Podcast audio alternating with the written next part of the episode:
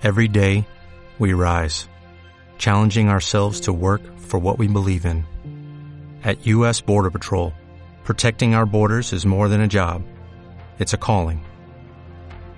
Agents answer the call, working together to keep our country and communities safe. If you are ready for a new mission, join U.S. Border Patrol and go beyond. Learn more at cbp.gov/careers. ¿Hay alguien ahí? Lo que ustedes van a escuchar es una grabación.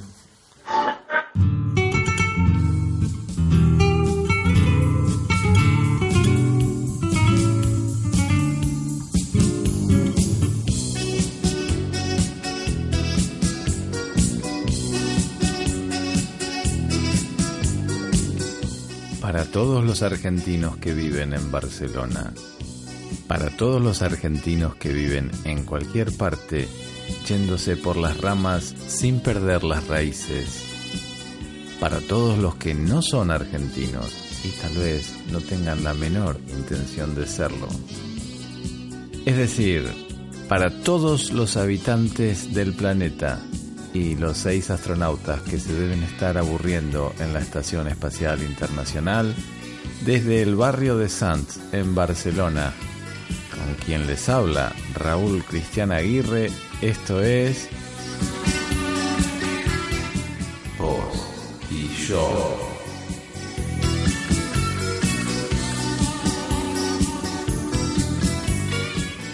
Allí estabas, mi amor, allí estabas. Los penachos de la enredadera del monte, pelusa de pollito blanco, enamorada del molle espeso, abrazándolo fina en la fruta verde del camambú, en la ruta anaranjada del camambú, con su corazón de pequeña sandía, en la flor de la pasión del señor del camambú, allí estabas, mi amor, allí estabas, en las varas bermejas de la quina, apenas alzándose de la tierra pesada de semillas, en las hojuelas rubionas que confundía el viento veranoso, que levantaba el viento con ruido de cachilote, que las robaba a él. Allí estabas, mi amor, allí estabas, en la sangre de enero de las muchachas de trece años, en el gateado mordiendo su rosilla, en el olor precioso de la siesta, soltada en los cubú de ella, en los más gruesos vinos, debajo del gran caldén, en la mariposa púrpura sobre la mariposa blanca. Allí estabas, mi amor, allí estabas, en la garganta del agua, en lo bondadoso del poleo, en el sol, en el sol mapuche, en las brinas de lo que respiraba, lo que caminaba y en lo que saltaba y era florido y hacía bien. Allí estabas, mi amor, allí estabas. Juan Carlos Bustriazo Ortiz, argentino, contemporáneo.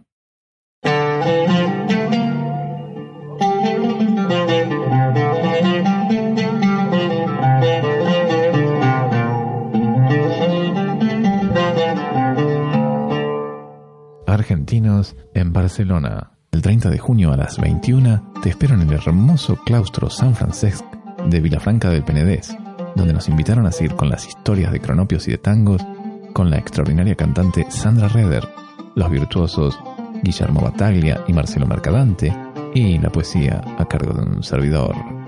Entrada libre. Si no venís, te lo perdés. Daniel Pizá, amigos de las ideas. ¿Con qué autor nos vas a iluminar hoy, Daniel? La frase de hoy pertenece a Jalal ad-Din Muhammad Balji, mejor conocido como Rumi, un poeta místico sufí, erudito religioso y teólogo musulmán del siglo XIII. Su poesía trasciende sus raíces persas y su calidad espiritual y belleza está reconocida por diferentes religiones de todo el mundo. A través de los siglos ha tenido una significativa influencia en la literatura persa, urdú y turca. Sus poemas son diariamente leídos en los países de habla persa, como Irán, Afganistán y Tayikistán, y han sido traducidos a una gran cantidad de idiomas alrededor del mundo. ¿Y qué dice? He vivido al borde de la locura, queriendo saber las razones y llamando a una puerta. Y había estado llamando desde el interior. Daniel. ¿Querés agregar algo más? El tema general de sus pensamientos así como los de otros escritores sufíes, está basado en el constante lamento por la separación de la fuente principal de donde hemos sido cortados y su constante deseo de volver a la unidad primordial.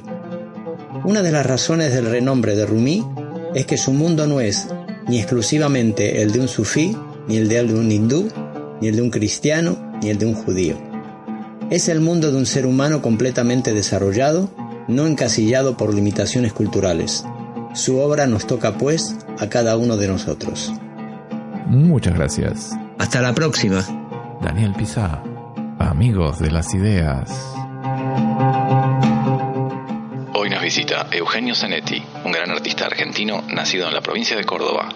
Eugenio es director y diseñador de arte, escenografía y vestuario, dramaturgo, director de ópera y de cine, y pinta maravillosamente bien. Vive a caballo de Los Ángeles y Buenos Aires aunque ahora se está enamorando de Barcelona. Es uno de los pocos argentinos ganadores de un Oscar de Hollywood por la dirección de arte de Restoration con Robert Downey Jr., además de otra nominación por Más allá de los sueños con Robin Williams, entre otros muchos premios internacionales. Dirigió Amapola, una película con guion propio, en 2014.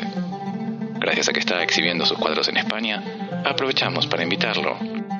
Dice que en la vida hay que estar disponible es un encanto de persona que irradia felicidad.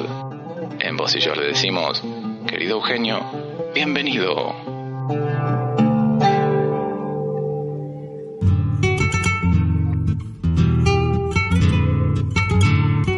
Buenas noches, Eugenio. ¿Cómo estás? Buenas noches, muy bien, muy contento. Es, es un gran placer tenerte acá, es un honor tenerte en Barcelona, además, donde esperamos que, que traigas tu exposición, tus cuadros, que los tenés ahora en Sevilla, ¿verdad? Sí, están en, eh, la Fundación Cajasol en una muestra, creo, muy completa en Sevilla, de, un grupo grande de pinturas. Sí, sí, sí, sí. Eh, la verdad, maravillosas. Bueno, mira, Eugenio, yo generalmente empiezo a todos mis invitados, les hago una pregunta que es un poquito rara, pero espero que no te caiga. No importa. ¿A qué jugabas de chiquito? Jugaba hacia eh, puentes, muchos puentes, muy, puentes con autitos, eh, en la tierra, en, el, en Argüello, en Córdoba, donde me crié, que era como el campo en esa época. Construcción y dibujos, dibujos. En mi casa no había pinturas, pero había enmarcadas postales de europeas de la Venus de Milo, y yo agarraba y dibujaba la Venus de Milo y esas cosas siempre te gustó dibujar. Sí, sí. O sea, siempre te recordás dibujando, digamos. Sí, sí. Pero tus padres no dibujaban, ¿no? Eran, ninguno de los dos eran, eran no, artistas. Mi padre era poeta, era, era sociólogo y abogado y poeta, y mi madre era sensata. ¿Era la parte práctica de la casa? Mi madre tenía eh, el prurito de que nosotros no fuéramos pretenciosos. Su intención en la vida era bajarnos la caña, digamos, cuando nos poníamos pretenciosos. Y eso llegó hasta el punto en que, por ejemplo, cuando yo estaba nominado una vez para el Oscar, ella en la limusina me decía, bueno, el Oscar no es tan importante porque es un premio a una industria, no es un premio artístico. Todo, siempre era para... o sea, hasta ese momento ya se estuvo. sí, sí, sí. Pero le agradezco mucho eso. Sí, ¿no? Eh, claro. Pero a la vez supongo que además que te bajaba de alguna forma el copete, por otro lado te debía insuflar un montón de autoestima. Bueno, mis padres eran gentes modernas de los años 50, ideológicamente y como personas, entonces eran evolucionados y hacían lo que podían para dejarme toda la libertad posible. El tema con un niño es que querés darle toda la posible bendición, pero tampoco querés que, se, que sea un engrupido, como decimos en Córdoba. No, tampoco querés que, que se crea este, el cuento. Entonces es una mezcla entre darte permiso y recordarte que no sos Leonardo da Vinci. Sí. Sí, no, interesante. Lugar intermedio. Sí, sí, y difícil también, ¿no? Porque ponerte exactamente en el lugar justo es, complicado. Otro día justo tenía acá un, un gran actor y que decía que él, por ejemplo, una de las cosas que más le la, característica de un artista es la autoestima, en cierta forma. ¿no? Decía que el peor profesor de teatro, por ejemplo, era aquel que te coartaba, ¿no? Con lo cual... Sí, yo creo que es un balance delicado. este, darle a un chico libertad y al mismo tiempo ayudarlo y guiarlo. Eh, no lo sé, me fue bien, pero no me fue fácil como a nadie. Nadie le es fácil. Y te fuiste bastante joven de Córdoba. A los 20 años, sí. ¿Tuviste, ¿Tuviste algún encuentro ahí con algún maestro que te... Sí, sí, a nosotros nos interesaba mucho, es muy gracioso, sobre todo si conoces Córdoba. No, había nada en los años 60. Hubo, estuvo la Bienal de, de, hubo una Bienal de arte muy grande que nos cambió la vida a todos en el año 62. Yo era realmente un adolescente. Y nos quedó esta idea de que el mundo es ancho y ajeno y hay que ir a algún lado, no, no, no se puede quedar. Los argentinos no nos íbamos a Estados Unidos, veníamos a Europa, hemos sido educados europeizantes. Entonces a mí, nada, me vine a, me vine a, Vine a Francia y de ahí me fui a Afganistán por tierra manejando un auto. Fui y volví por tierra, así que... Y, además a, Europa te viniste en barco, según sí, claro. es que en la época Río su último viaje. ¿Cuánto, cuánto tardó ese, Se rompían todos los puertos, era maravilloso. Entonces duró como un mes y medio. un mes y medio. Nosotros teníamos la chance de volver y comer en el, en el... Lo usábamos de hotel. Sí, sí, se rompía por todos lados, en Santos, en Arrecife, todo, tardó muchísimo tiempo. ¿Es un lindo recuerdo ese viaje? Sí, los recuerdos de la primera, de la juventud son, no son tan lindos, ¿viste? Porque, porque uno la pasa duro cuando uno es joven. Hay mucho sufrimiento. Pero a, veces, se endulzan con el tiempo. Ah, no, ahora lo veo todo fabuloso, pero yo todavía me acuerdo de que no era tan fácil. Y llegamos a Europa con unos amigos y no teníamos un peso, literalmente. De clase media a cero pasamos. Bueno, tuvo lo suyo, estuvo bueno. La chambre de Bonn, la vida de París, la bohemia. Sí, no, suena lindo. mayo del 68, todo, todo. ¿Tuviste en, París en mayo del 68? Sí, tenía un amigo que era un mentiroso tremendo. Ah, Entonces, ahí en el Odeón habían puesto un, un, micrófono y la gente subía espontáneamente y hablaba. Y este se trepó, un cordobés, Luis Sanza y dijo, no, que yo, soy a mí, soy amigo de el Che Guevara, y que es un invento total. La multitud aullaba. Ah, dijeron Che Guevara y... Che Guevara y, no sé qué, y, después le digo, pero están macaneando. Dice, sí, pero sí es lo mismo. Dice, cualquier cosa que les digas es lo mismo. un fenómeno. Sí, fue muy gracioso. Y entonces la, la, idea de Afganistán, porque suena en esa época Afganistán. Sí, era lejos. Mira, nosotros habíamos leído, leíamos una revista llamada Planet, que era una revista que era una mezcla de esoterismo, ciencia ficción, una cosa bien de los 60, hecha en París. Y apareció un señor en Córdoba del turismo francés, Bernard Lelon, que anunciaron una conferencia sobre la revista Planet. Y nosotros fuimos. Y el tipo se dedicó a decir que la revista Planet era un desastre, para no decirlo exactamente con Para no decirlo en inglés, digamos. It was, shit. Este, y entonces nosotros quedamos mudos. Y dijo, no, no, no, a usted lo que a usted le interesa se llama sufismo, no tiene nada que ver con esta pavada. Si le interesa eso, venga a verme a Buenos Aires. Entonces fuimos. Ah, mira, qué, loco, ¿no? Qué, eh, increíble. Y él nos dirigió a un maestro sufi en París. Pero vos, vos, vos habías conocido al poeta Rumi, por ejemplo, ¿ya lo conocías o, lo conociste a través de eso? Lo conocí a través de la revista Planet. a través de la revista Planet. sí, no, fue, fue muy extraño. Y bueno, y de ahí se inició un largo periplo ¿no? de 50 años, de, de, un lado para otro, viví varios años en París. Ese viaje a Afganistán fue muy extraño, porque nosotros a la vuelta, yo me, me puse a trabajar en Italia, eh, haciendo escenografía, que es lo que yo hacía, escenografía y vestuario, en una pequeña producción de Medea, eh, de una Medea hecha por un joven director. Y al estreno vino Pasolini, que era amigo del director, que iba a hacer Medea con María Calas.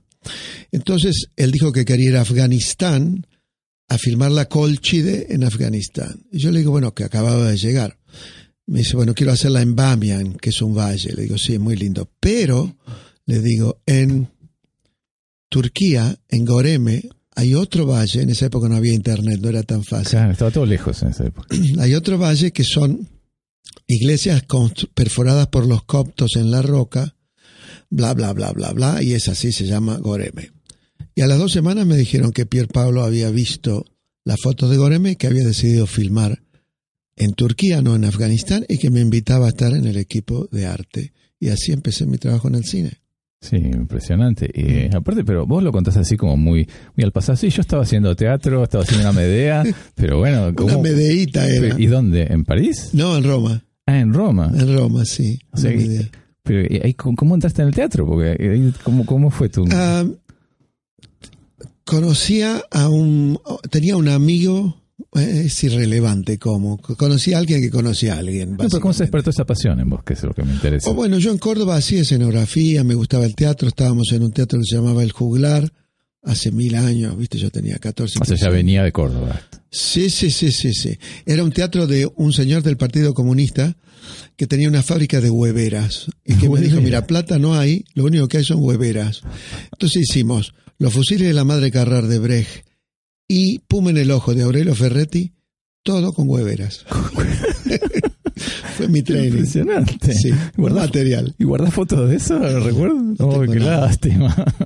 Pero está vivo el hijo del dueño, eso sí, que me escribió, que es actor. Mirá. Sí, sí, siempre haciendo más o menos lo mismo, pintando, haciendo escenografía. Ese es un hombre de múltiples pasiones, digamos. Mm, Lo podemos Pero decir. son todas lo mismo, ¿no?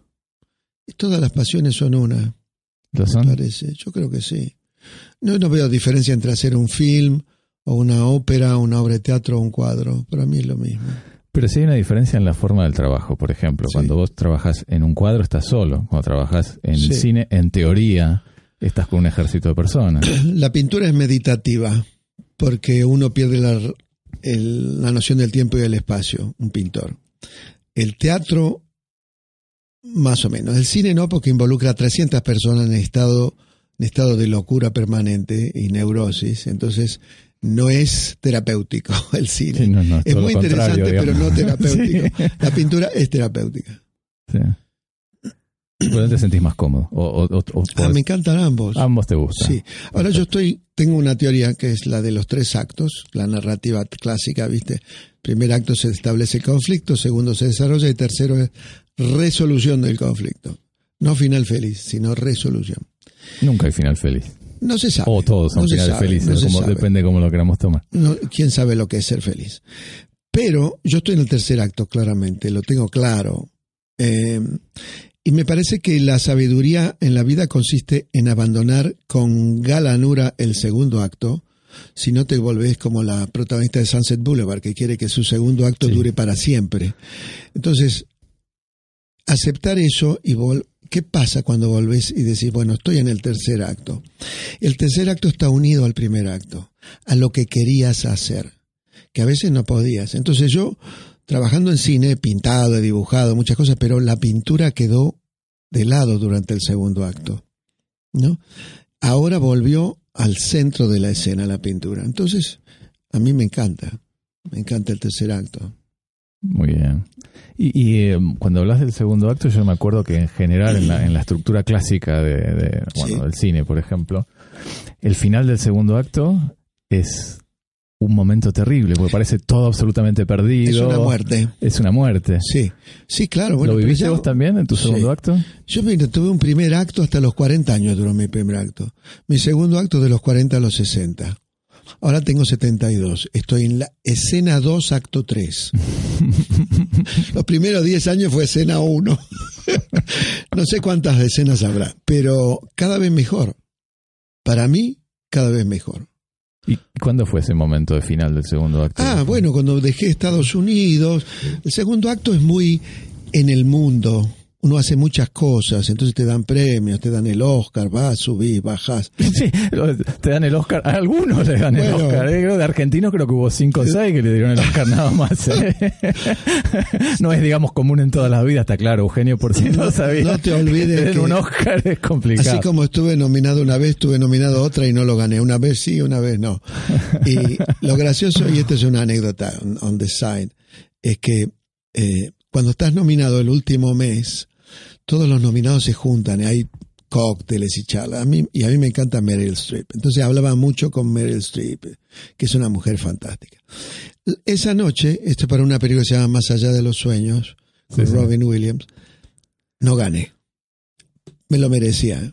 larga. Te, merecía- te merecías ganar. Sí, sí, Mm. me lo merecía. Sí. Pero no gané, no importa. Y cuando estaba saliendo me llama Meryl y me dice, no te olvides que yo estuve nominada 14 veces y solamente gané dos. Sí, sí, la pobre estuvo un montón de veces que estuvo No acá. te sientas mal. Pero bueno, pero vos por ahí declaraste que tu niño interior no quería, no, no era su objetivo. No. ¿Cuál era? ¿Tu niño interior qué quería? Cuando estabas en Córdoba, ¿qué deseabas? Lo que he tenido, una vida por el mundo, muchas vidas, muchas cosas, muy abundante, vida de abundancia a todo nivel y de felicidad. Yo creo que es muy importante recuperar. Al final del segundo acto, como es una muerte, uno se entristece. Entonces hay que volver a alegrarse. Y yo estoy feliz, contento, estúpidamente feliz. Eso lo puso Bueno, pero- uno en un artículo, puso lo de titular. ah, sí, el periodista le decís estúpidamente estúpidamente feliz, te lo ponen en letras Claro. tamaño catástrofe, seguro. Pero está bien, sí, está bien, está bien. Estúpido no es malo. y feliz es. Feliz es bueno, claramente. Claro, ah. Yo tengo un asistente muchos años, Debra, en Estados Unidos. Yo soy un poquito exagerado. Digo, esto es fabuloso, o esto es increíble, o esto es súper. algo. Y ella siempre me dice, fabuloso es bueno. Fabulous is good. Y contame un poco de eso que, que entraste en contacto con los con el sufismo y todo eso. Mm. ¿Cómo fue tu desarrollo con, con eso? ¿Qué, qué- Bueno, somos todos estudiantes y aprendices de esas cosas, nunca. Pero la- el haber tenido contacto con lo que yo considero maestros. Con Shah, ¿no? Con- con- Idris Shah y Omar Ali Shah, sí. los, que son los que trajeron todos estos materiales a Occidente y los vertieron en un contexto eh, comprensible, digamos, para nosotros y fuera de especificidad de lo islámico en sí mismo, sino recuperando Sí. la esencia. Sí, porque mm, comento por, por si alguien de el sufismo en realidad viene del Islam, es una digamos una pero bueno, Rumi no dice eso. Yo te digo en cuatro líneas lo que dice Rumi. contame. Es genial porque la historia comparada de las religiones son 14 tomos, pero Rumi lo resumió en tres líneas. Dijo, la semilla de este conocimiento fue puesto en la tierra en la época de Adán, germinó en la época de Noé, fue una planta en la época de Moisés, dio frutos en la época de Jesús y produjo vino en la época de Mahoma. Fantástico. la síntesis perfecta. Y entonces eh, Ya está. y mm, y también eh, conociste vía el sufismo, si no me equivoco, corrígeme si me equivoco, eh, a una escritora fantástica como Doris Lessing, por ejemplo. Sí, La claro. trataste. Sí, la Contame un poco de. Doris, porque mi, mi- mi vieja era fanática de Doris Lessing. Y bueno, premio Nobel. Sí, igual mucho después. Doris, sí. no, pero era en ese momento, en los años 60, nosotros no sabíamos la, el calibre. Era una señora grande, muy simpática, que venía con nosotros a Italia en verano, en caravana, a ir a ver la tumba de San Francisco, qué sé yo, y que hablábamos mucho. ¿La habías leído? Sí, yo había leído, había leído el de, Memorias de una sobreviviente solamente. Pero era una mujer muy interesante, una mujer anticuada, como que estaba todavía en la Segunda Guerra. Su aspecto no tenía nada que ver con los años 60. Era alguien muy inglés, ¿no? Y teníamos un amigo que habían tenido un bebé. Él estaba, tenían un bebé de dos semanas y los padres querían ir a ver A cosas pasear. en Italia. Entonces Doris dijo, déjenlo acá abajo de este árbol, lo vamos a poner en una, en una mantita y Eugenio y yo lo vamos a cuidar. Entonces nos quedamos todas las tardes charlando, cuidando a ese niño. Ese niño ahora cumplió 43 años. Yo lo llamé y le dije, no muchas personas han tenido a un premio Nobel y a un premio Oscar. Sí, un lu- lujo absoluto, Cuidado. ¿no? Dijo, con you're right, you're right. Pero ella eh, bebió muchísimo de los Shah y mucho de su trabajo. eh, toda la serie de Shikasta, toda esa increíble Sí. serie de libros que la gente llama ciencia ficción, son fruto de sus conversaciones con los hermanos Shah. Y ella predijo lo que está pasando ahora. Su, peli- su obra Shikasta es sobre África avanzando sobre Europa, todas estas enormes migraciones que ahora son reales. En ese momento uno no se le ocurría pensar que iban a ocurrir. Vos la querías llevar al cine, ¿no? Un momento. Claro, yo cometí un error, me puse a adaptar Shikasta y después dije tengo que llamarla a Dori a pedirle permiso. Y me dijo, oh, my gaucho, hello. My gaucho, decía. "My gaucho". ¿Y qué tal? Que le digo, bueno, Doris, queremos hacer un guion sobre Shikasta. Me dijo, my darling, no, no, yo no creo que Shikasta tenga que ser una película. No, le digo, pero ya estamos a la mitad del guion. Sí, pero no creo. I'm so sorry. No creo. I'm sorry. Y ahí quedó. Pero ¿y ahora? ¿No, tenés ganas de hacerlo ahora que ya, no te puede decir que no? ¿O querés Eh, bueno, eso? Puede ser. Ah, hubo intentos de hacer algo similar. La película Hijos del Hombre tiene que ver, se inspiraron en eso. Es muy difícil hacerlo. Es sobre dos seres que eligen nacer. La película, la obra, perdón, la obra, la, la novela empieza en un lugar que se llama la zona 6, donde están las almas esperando para nacer. Y dos almas eligen nacer en un lugar en África para poder hacer su trabajo. Pero el problema de nacer es que uno se olvida para lo que viene. ¿A qué viene? Y el trabajo es recordar. Entonces hay muchos mensajeros que llegan a recordarte de lo que se trata. Es interesante, sí. pero es muy vasta la novela, muy difícil de hacer. Quiero hacer otra sobre un señor que se llama, eh, un guion que he escrito también, una película chica yo diría, se llama Instrucciones para muertos recientes. Y es sobre la primera semana de un señor que se muere y va a un lugar donde le explican cómo va a venir la mano. suena, suena interesante. Tiene humor. es, una, como es una guía de orientación, ¿no? Orientation. Sí, es lo que no, el tipo no sabe que son, es su familia, porque también cuando uno muere se olvida quién uno es. Y están todos ahí para ayudar. Mm, No se acordará más allá de los sueños, un poco, ¿no? Mm. Cuando- Sí, Eh, ¿qué bueno que evitas este, todo el cholulaje. No sé qué? cómo se dice en español castizo. No, porque la gente enseguida te empieza a preguntar por los actores. Ah, bueno. Sí, no sé. No, no hace falta. Este, no, yo te quería preguntar esto. eh, si, si vos pensás, el otro día hablábamos con. ¿Con quién era? Pensé que era con Dolina, de. eh, que había una frase de Sábato que él decía que uno no podía escribir una obra que fuera más compleja que uno mismo. Y hablábamos, bueno, del tema de decir, bueno, si yo soy artista, en realidad no puedo ser mejor artista que persona, ¿no? Dice, ¿Cómo te, todas tus experiencias, tus viajes, tu, bueno, tu experiencia vital, cómo lo ves eso? ¿Cómo relacionas Bueno, tu persona con, con tu arte? ¿Lo compartís esa idea o no? eh, te digo cómo lo veo. Eh, a mí me interesa mucho la física cuántica. Hice un film que dirigí que se llama Quantum Project en el año 2000 sobre, sobre eso, sobre la física cuántica, con John Cleese. Eh, Ay, es- eso no hay copia, ¿no? No. No, qué no, pena. sí. Oye, John Cleese hace el fanático de hombre John que Cleese. inventó el Internet en la peli, es de Sophie Land. Lo quiero ver. Bueno, el tema es así. Parece, según la física cuántica, ojo que no es metafísica, es física. Existen varios universos paralelos, ¿no es cierto? Siete, según la física cuántica. Y cuando uno tiene una intuición, ya sea artística o científica o mística, es porque algo que ya existe en otro universo se manifiesta en este. Y el artista o el místico o el que fuere lo baja.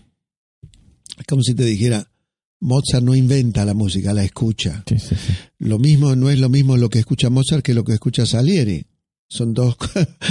No es que todos sean U lo mismo. Pero esto de esos arquetipos que vienen de otro, que ya existen, a mí me suena muy real. Porque yo no, no siento paternidad con el trabajo artístico mío. Me parece que uno lo encuentra. Viste que Miguel Ángel decía que él le saca el sobrante a la piedra hasta que aparece la estatua que Sí, está sí, abajo. sí. Y yo creo que es un poco así. Eh, sí, claro que no podemos ser más complejos de lo que somos, porque nuestra percepción es lo que podemos percibir. Pero no es algo que uno invente, me parece. Nada. Yo creo que está todo, que todo ya existe. Dos cosas con eso. Una, me hace acordar una frase de Borges que decía que, no me acuerdo qué poema se refería, pero había escrito un poema del cual todo el mundo decía, qué buen poema. Y él decía, pero yo lo soñé, en realidad no me puedo, no, no puedo asumir la, la paternidad La ni ningún orgullo porque en realidad lo soñé. Claro. Entonces claro. me vino, me fue dado, ¿no? Como que yo lo... Y, y, y, y es, y es, Es bella esa idea, ¿no? La idea de que nosotros en realidad somos vehículos que nos conectamos con la belleza de alguna forma como artistas y lo, y lo hacemos, digamos, palpable en cierta manera. Está disponible para todos, sino que el que está afinado es el primero que lo baja, pero no es una percepción para una persona, eso se manifiesta acá para todos en este universo, digamos. Claro, pero eso, eso era la segunda idea, que es decir que para poder percibirlo nos tenemos que afinar, como estás diciendo. Sí. Bueno, viene todas las otras frases, me encuentran trabajando, la inspiración, todas esas cosas, ¿no es cierto? Que el trabajo también tiene un valor. Este, a mí, Borges, Borges es la, la razón, es lo que más me facilitó mi trabajo en Estados Unidos. Porque yo ah, llegué, tenía una, una representante que me dijo, no, esto va a ser muy largo, bla, bla, bla, acá pasan años. ¿Viste esas cosas que te dice? Eso fue un día jueves. Un viernes me mandó un guion. Yo lo leí, un thriller, un policial. Y yo digo, pero esto es La intrusa. Esto es Borges. ¿Y qué hago? Bueno, el director... O era parecido el, igual. igual argumentalmente. Y voy a ver al director que era un chino americano, Wayne Wan, un muy buen director. Y digo, si le digo este me va a matar. Le digo, mire, discúlpeme, pero yo soy argentino y esto me hace acordar a un escritor, a Borges. Me dice, Borges es lo que tengo en la cabeza, me dijo el chino. And you got the job. Qué bueno. Y ahí nomás fue y le dijo, este tiene que ser el production designer, el director de arte. Y el otro día, ¿este quién es? El producto. Qué bueno. Así que fue Borges, el ayudante. ¿Y te gusta Borges o sos borgiano? Me gusta Borges, muy borgiano. Los otros días me preguntaron, viste, ahora con el mundial todo el mundo habla, no habla de otra cosa. Entonces me preguntaron en un reportaje qué pensaba, qué pensaba del fútbol. Dije, mire, Borges dice que el fútbol es popular porque la estupidez es popular. Como no lo dije yo. es una frase de Borges. ¿Qué de Borges? Y, y, y esa idea también de que hay, dijiste, siete, siete posibles Universos paralelos. Universos paralelos. Porque en tu película, por ejemplo, en la, otra que dirigiste en Amapola, habla un poco de eso, ¿no? De, Hay una frase muy linda que le dice la ella, la protagonista se imagina uno de los futuros posibles, supongo que uno de los siete, y, y cuando lo cuenta le dicen, soñá mejor. Sí, eso es una cosa. Los otros días estuve con Geraldine Chaplin, que hace la abuela, que es quien le dice eso. Meme. Meme, sí. Eh, sí, Suena pedante, pero yo creo que tenemos que soñar mejor, mejores cosas. Eso es up to us, como dicen los americanos. Es responsabilidad nuestra lo que soñamos. Y no, no hay que achicarse, me parece. Con humildad, porque tampoco dirigimos el universo. Pero hay que hacer el esfuerzo de soñar un sueño mejor. Creo. Pero según vos, uno de esos siete posibles escenarios o sea, ya están dados, o sea, ya son. Mira, se puede, hay un punto en que se vuelve literatura. El concepto no es literatura, pero la charla sobre el concepto se vuelve literario. Lo importante es que el, el, tiempo no es lineal, como nos parece a nosotros. El pasado no está atrás y el futuro no está adelante. Pasado, presente y futuro están aquí todo el tiempo, todo, todo, todo, todo.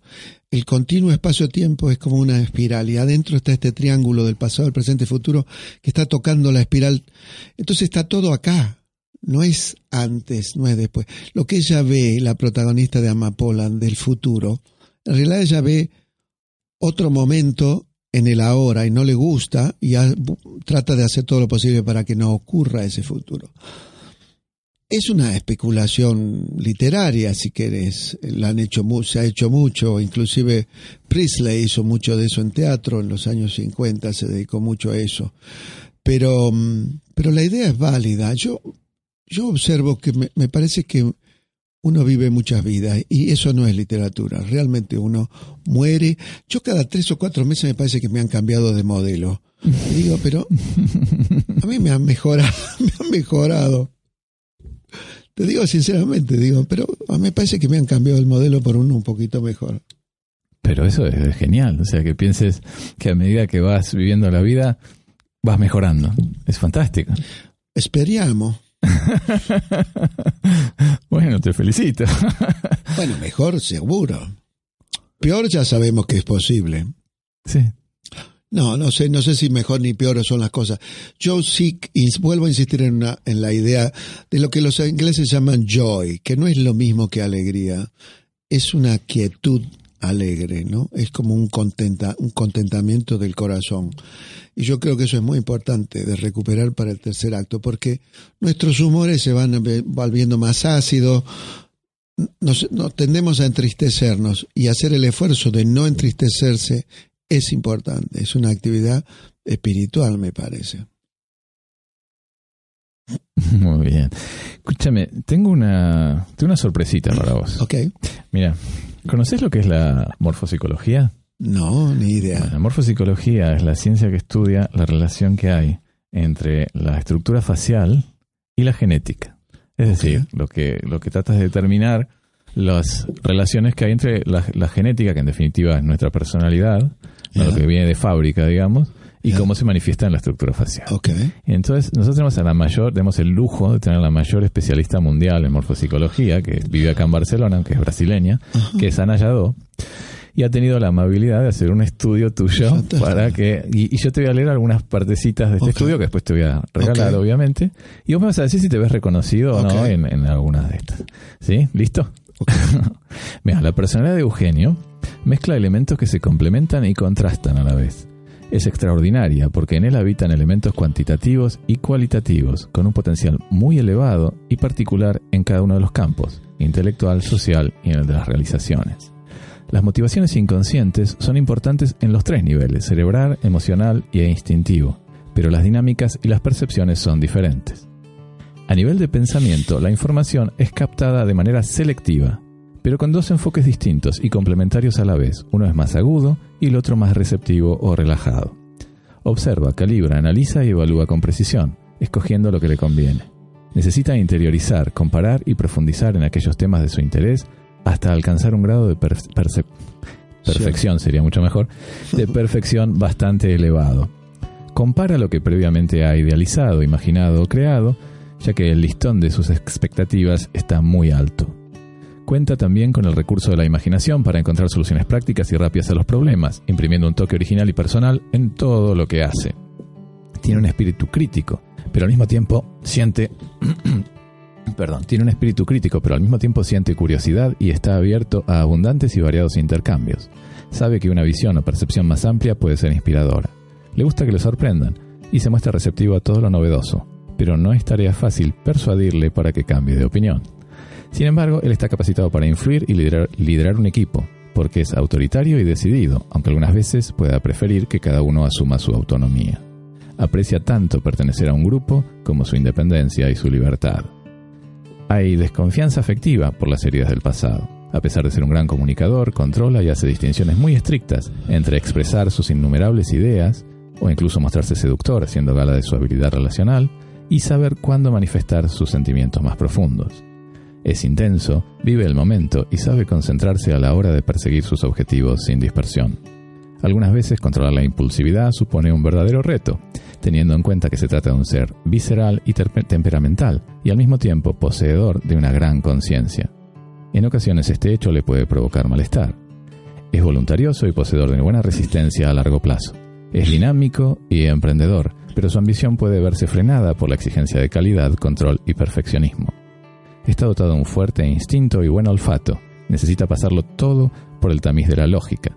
En la toma de decisiones normalmente fluye bien, Podríamos decir entonces que la dinámica del ser radica en la alternancia del impulso y del control, la apertura y el filtro, la lógica y la, intuición, la espiritualidad y lo terrenal, el idealismo y la imperiosa necesidad de experimentar. También necesita calidad y cantidad, la necesidad de conquistar y al mismo tiempo la de independencia. Como resultado final, el retrato de Eugenio está lleno de tonos y matices, pinceladas en un sentido y en su contrario, diseñando una personalidad polifacética, todoterreno, singular, sofisticada, pasional, pero sobre todo desbordante de creatividad. Qué bueno. Todo eso. Fantástico. Yo creo que lo mismo se puede decir de casi todos los seres humanos. te soy sincero. Eso, eso, eso, eso me lo dicen algunos y, es verdad en cierta forma porque todos tenemos todas las virtudes y todos los defectos. Lo que pasa que digamos la mezcla, o sea, a todos no les diríamos que son un, un, dechado desbordante de creatividad, digamos. No, no, no, no, no, es que no es una crítica, sino que yo trataba de, de verme eh, y muchas cosas es creo que son correctas, sí. Uno no sabe cómo uno es, ni cómo, ni no sabe nada uno, esa es la realidad. Nos manejamos un poco como podemos. Eh, lo que sí me parece importante es que, no sé, creo que la, la, esto que te contaba de mi madre eh, es importante en el sentido de que uno tiene que ser consciente de lo que uno hace y de lo que uno es y al mismo tiempo tiene que tener una cierta dosis de humildad. Una cierta dosis de humildad importante, porque es muy fácil subirse a la palmera y después ¿qué haces? no puedes vivir en la palmera. No, no, no, hay que, hay que encontrarle un punto real a las cosas, ¿no? Por eso cuando mi mamá me decía que el Oscar no era una cosa importante porque era un premio de una industria, por lo cual es cierto, ella lo que me quería decir es que tenía que poner en un contexto el Oscar y todas esas cosas. Pues si no, ahí es donde surge lo del niño interior. ¿Qué le significa a tu niño interior una cosa? Los americanos en la ducha agradecen a la academia. Sí, lo practican. A los cinco años. Lo practican desde chiquito, Nosotros en, Argentina, en Argentina ni se nos ocurriría. Entonces, si no está afectado tu niño anterior, no, no hay problema, no es emocional, es una circunstancia. Pero supongo que algún premio te habrá emocionado. ¿Cuál premio te, ganaste muchos? ¿Cuál fue el que más te, emocionó? Emoción, no sé. No. Los otros días fue muy simpático en Madrid, este, porque como bueno, un premio que tiene que ver con ser doctor honoris causa, una cosa que yo como soy autodidacto lo valoro mucho porque como no estudié nunca, eh, sistemáticamente o académicamente. Y me ayudó mucho un compañero del secundario que me escribió felicitándome diciendo, y pensar que yo te hacía las pruebas cuando estaba en secundario. bueno, esa era tu habilidad relacional para... Pero tienes razón, viste, están las dos realidades siempre. bueno, sí, y... Y te hago un par de preguntas así rápidas y así ya para ir más o menos cerrando. ¿Qué que, mm, ¿Te acuerdas cuál es tu primer recuerdo? Sí. ¿Cuál es? Eh, una silla alta, color naranja, de esa sillita donde se sientan los niños, de paja, en ah, un día de lluvia, donde me pusieron una bandeja con sopa. ¿Con sopa? Mm. ¿Te pusieron quién? ¿Tu abuela? Mi abuela, mi mamá. Mi mamá. Sí, debo haber tenido 3 o 4 años. 3 o 4 años. Eh, ¿Es en blanco y negro ese recuerdo? No, no, no color, naranja, color, color, color. Yo creo que mi primer recuerdo es en blanco y negro, cosa que muy que no tiene ningún sentido, ¿no? Porque no es que no es que no había el Technicolor en esa época, pero bueno. Sí, y tú mm, ¿y a quién admirabas más cuando eras chico?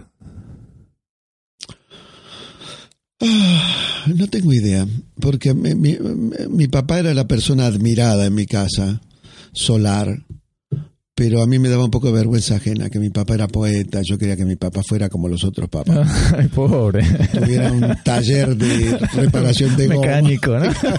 Entonces me daba, me daba vergüenza ajena porque se juntaban y recitaban, bueno, venía Neruda. Sí, era amigo de Neruda. Era amigo de Neruda. ¿Lo conociste? Y, de, sí, y de Pablo de Roca también. Qué lujo, ¿no? poeta. Sí, muchos poetas pasaron por mi casa en mi infancia y yo me crié, bueno, eh, María Teresa León y Alberti venían todo el tiempo, mucha gente, mucha gente muy importante. Nosotros, yo no sabía que sabía que eran amigos de mi papá y eran poetas, y ya eso, eh, hasta que vino uno que vino con una, que la mujer era vidente, la hermana Blanca, la llamamos la hermana Blanca, se llamaba Blanca, y esa mujer me agarró, yo creo que tenía 11 años, y me dijo, usted va a ganar un premio muy importante, vos vas a ganar un premio muy importante en todo el mundo. Entonces yo, ah, yo le dije, como pintor, no, me dice, pero algo parecido. como crítico de arte le dije yo, no, me dice, es algo parecido. Pues ella lo vio realmente. Impresionante. Sí. O a lo mejor te programó para ganar. Puede ser, ¿eh? eso es cierto. Si el tiempo no es lineal, me lo dijo porque ya había ocurrido. Buenísimo. ¿Y de la gente que no está ya con vos, a quién extrañas más? A mis padres, A tus padres. mi madre. sí.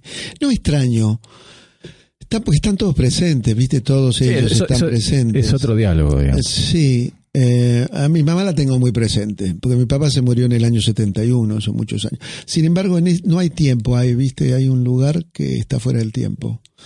No está más lejos mi papá que mi mamá, pero este hablan de distintas cosas. Mi mamá está más informada de lo que vino después.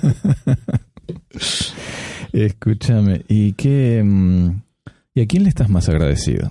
¿De todo lo que te pasó? ¿Quién? Ah, eh, a los maestros. ¿Los maestros de sufismo? Sí, Allá. a los maestros, sí, claro. Sí, no hay otra. ¿Cuál es el gran cambio en vos que te dio el sufismo?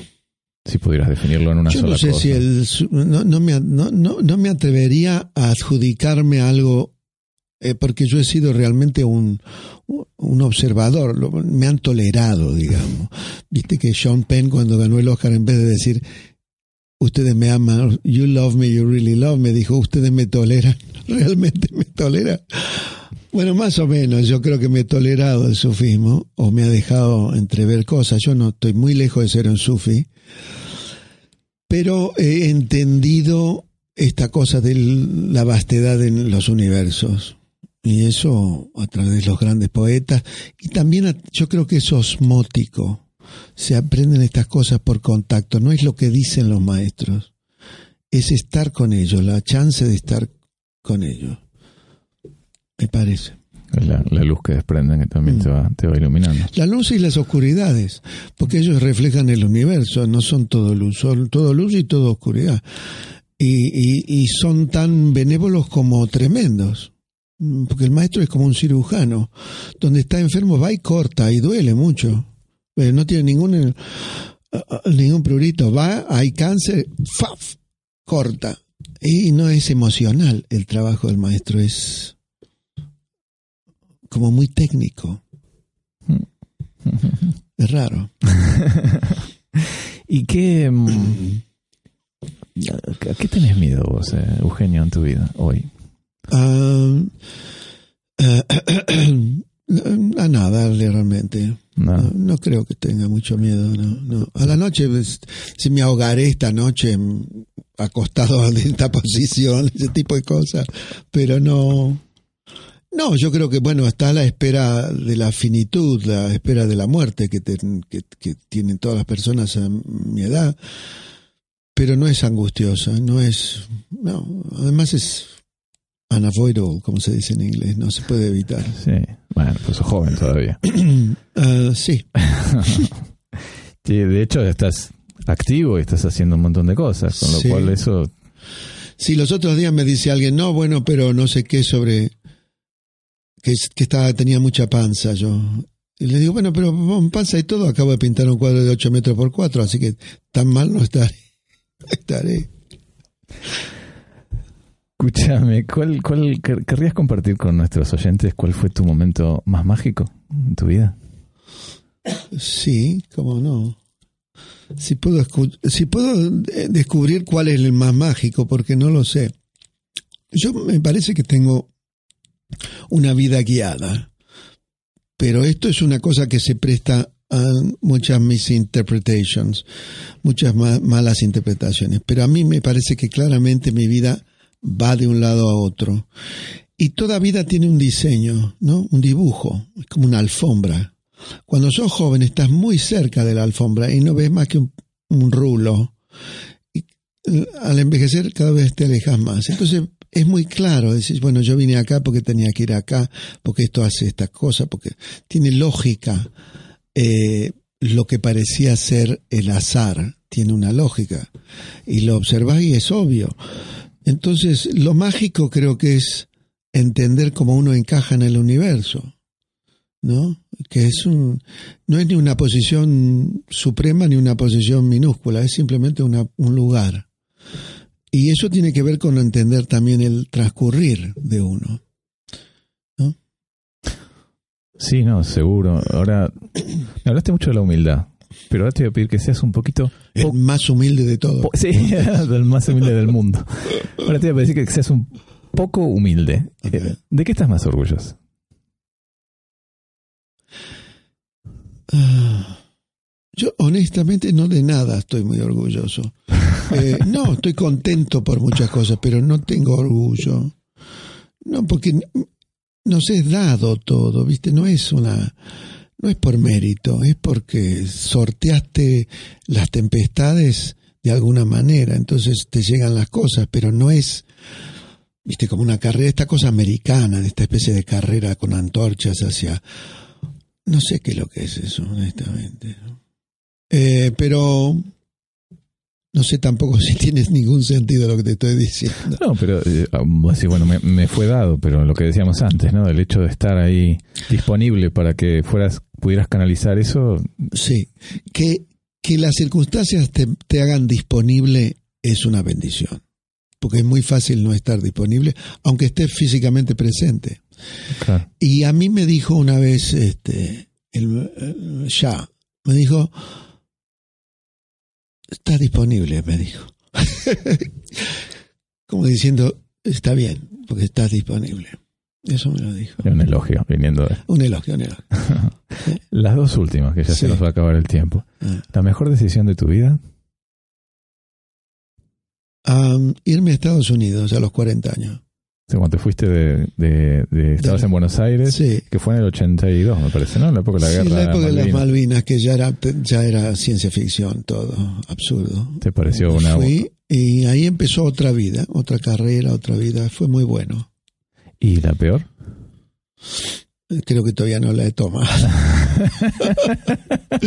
Esperamos. No tengo idea cuál es la peor. Debe haber habido muchas, muchas, muchas. Bueno, Eugenio, la verdad ha sido un gran placer. ¿Cómo te sentiste en este reportaje? Fantástico, me ¿Sí? pareció fantástico, sí. Bueno, Todo el tiempo uno tiene presente a Borges, viste, que lograba eh, hablar de sí mismo sin enchufarte el, el, el yo en la cara, ¿viste? Entonces uno siempre está escuchándolo un poco a Borges. Yo lo admiro mucho. A pesar de que conocí también muy bien a Sábato, porque yo hice El Poder de las Tinieblas, Sí. que está basado en el informe sobre ciegos de Sobrerios y Tumba, y lo veíamos todos los días, el Sábato. Pero, y en el secundario, te lo cuento muy brevemente, sí, sí, estaba, yo estaba en el Colegio War, nos mandaron a hacerle un reportaje a Borges. Pero éramos despistados, no sabíamos nada. Sabíamos, pero vagamente. Así lo conociste. Entonces. Sí, y entonces eh, la conversación giraba en torno a cualquier cosa. Terminó, terminamos hablando de las recitadoras, porque las chicas estudiaban declamación y a mí me da vergüenza mis primas que declamaban este, después de y hablamos de las famosas, de, de las famosas recitadoras que había en Argentina, ¿no? Las viejas. Y yo le digo, bueno, pero serían dos o tres, le digo, no eran tantas. Y Borges dijo, quizás fueran demasiadas. No, y aparte era un viejo pícaro, era genial, era un ingenio. Muy picante. Las respuestas de Borges, algunas son realmente antológicas. ¿no? Eso era fantástico. Así que, bueno, muchísimas gracias por estar acá, gracias por estar nosotros en, en Vos y yo. Y bueno, mucha suerte y esperamos que, tu, que, que puedas ex- exhibir tus cuadros acá. Y la verdad que sería muy lindo que los trajeras a Barcelona. Me encantaría. Muchas gracias a todos. Y que sigas disponible. Gracias. gracias. Lo mismo. Hasta luego, buenas noches. Chao. Buenas noches.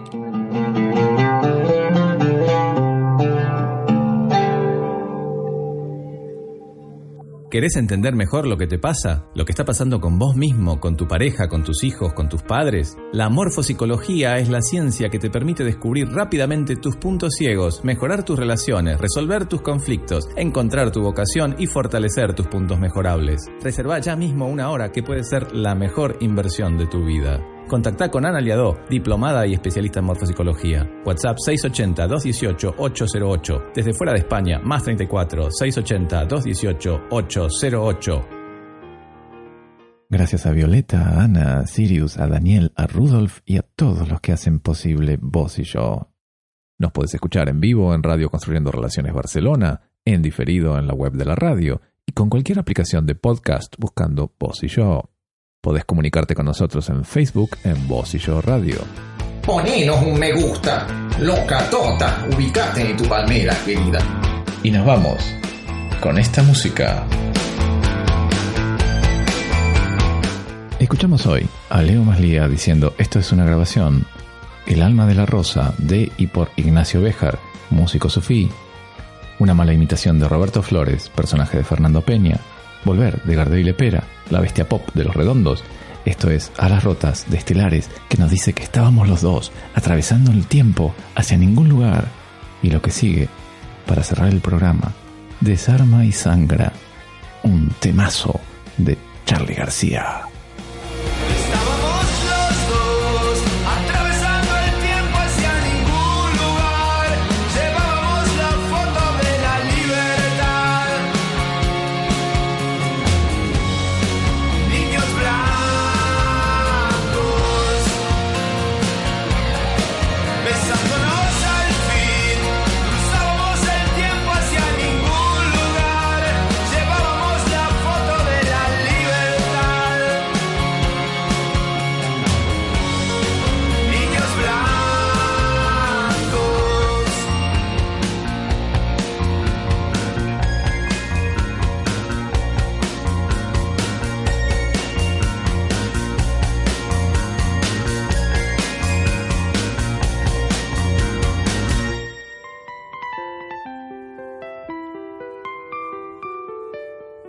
Esto fue Vos y yo, conmigo, Raúl Cristian Aguirre, y vos, que sos el vos de vos y yo.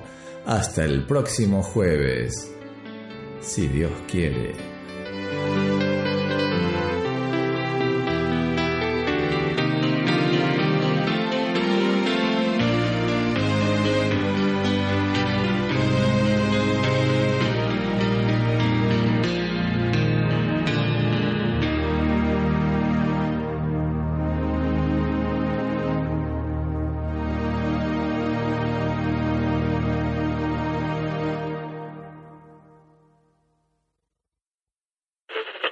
Se supone primero una introducción grabada donde yo hablo que sos el mayor ser humano viviente en la Tierra y, y a partir de ahí ya te digo buenas noches.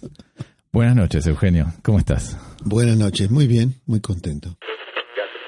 En Sherwin Williams somos tu compa, tu pana, tu socio, pero sobre todo somos tu aliado, con más de 6.000 representantes para atenderte en tu idioma y beneficios para contratistas que encontrarás en aliadopro.com. En Sherwin Williams somos el aliado del PRO.